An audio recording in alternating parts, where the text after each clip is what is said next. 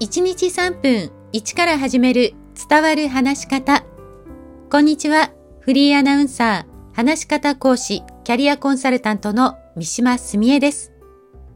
さあ、人前で30秒で話す30秒トークトレーニングと題してシリーズでお話ししています。前回から内容について一緒に考えていますけれども、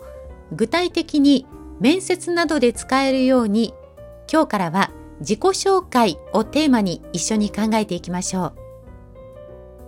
自己紹介といっても、面接などでは、まあ、単に自分のことを説明するだけではなく、自分の強みなどを加えて相手に興味を持ってもらう必要があります。そのためには自分のことを客観的に考えること、そして相手のことを知って、それに合わせて伝えるという、まあ、自己 PR の要素というのが強くなります。この PR という言葉、宣伝や広報という意味と思っている人が多いと思いますが、PR はパブリックリレーションズの略です。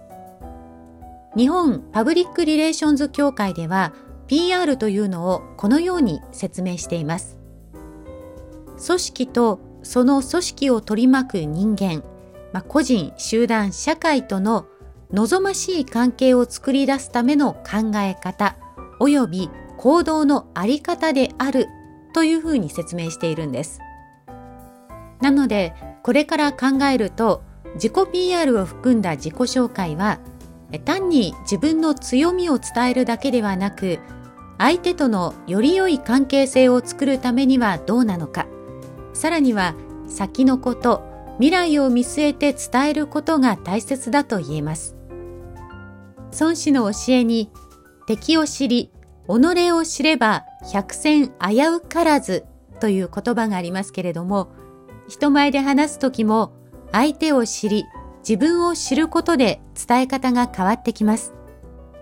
ではまず自分を知ることから始めていきましょ